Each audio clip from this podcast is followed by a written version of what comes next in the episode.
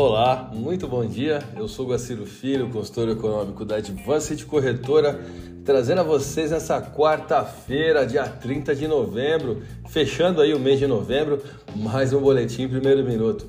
Com as principais notícias que influenciarão suas decisões no mercado financeiro.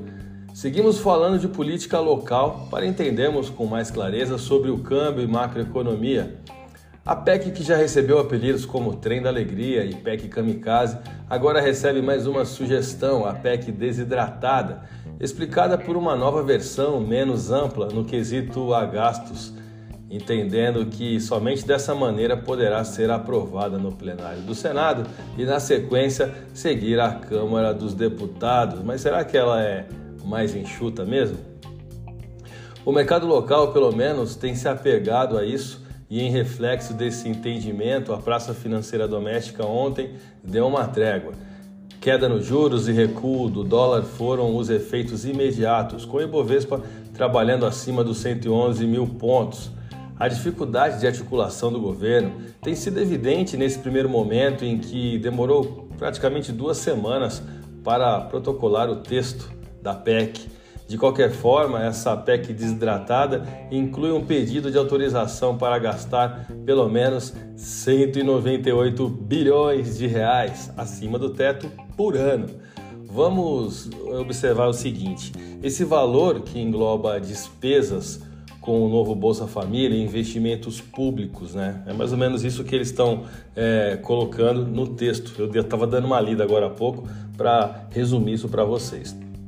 Nesse texto, o governo também limita o período de retirada do novo Bolsa Família por quatro anos a partir de 2023 e não mais por prazo indeterminado, como foi sugerido anteriormente.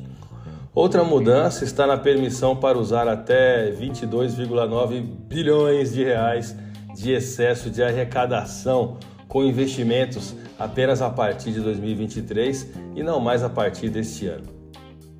Essa desidratação, se é que podemos chamar assim, deverá ser maior para que seja aprovada com mais facilidade. O Banco Central já expôs uma piora na inflação para 2023, que saiu de 4,94% para 5,2%, assim como a Selic, agora em 11,5% contra os 11,25% no mês anterior. Essa dificuldade de saber qual a direção dos juros e agora diante da piora fiscal posicionará as apostas em um primeiro momento nos juros é, em tendência de alta, o que fortalece a moeda brasileira. Apesar de isso representar a queda na taxa cambial, não se trata de um movimento saudável, pois, mesmo com a PEC mais enxuta, haverá o problema de credibilidade fiscal, dificultando o Banco Central de cortar os juros, enfraquecendo a bolsa de valores e beneficiando alguns títulos. O carry trade ou carrego se torna uma operação favorável dentro de uma posição vendida para a bolsa brasileira.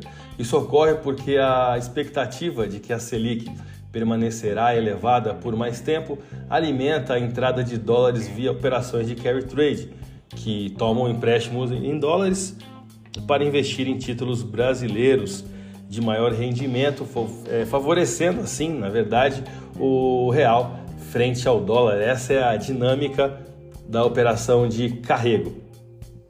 Traduzindo, taxas de juros longas penalizam a atividade econômica, não importa quão enxuta seja a PEC. A conta chega e reflete nas empresas. O que eu acabei de ler aqui para vocês, clientes da Advance de Corretora, dentro de uma estratégia de fundos, é uma posição neutra para os ativos brasileiros, onde há ganho de performance e ganho de diferencial de juros para esse fundo. O que sustenta a minha simples análise de viés negativo para a bolsa brasileira é o cenário alimentado pelos juros elevados e grandes incertezas na China. Nesse sentido, a chance para que haja um rally de fim de ano é menor agora para o final de 2022. Se houver, vai ser o famoso voo de galinha, após tantos temores extremos no período pós-eleições referentes à política monetária local irem ficando mais evidentes. E essas evidências não são nada boas. Vamos aos gráficos, eu vou começar pelo dólar.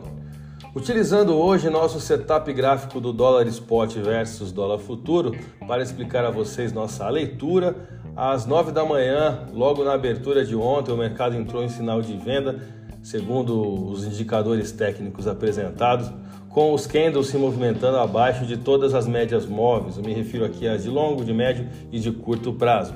A consolidação dessa tendência expôs um volume que operou por todo o pregão, também vendido.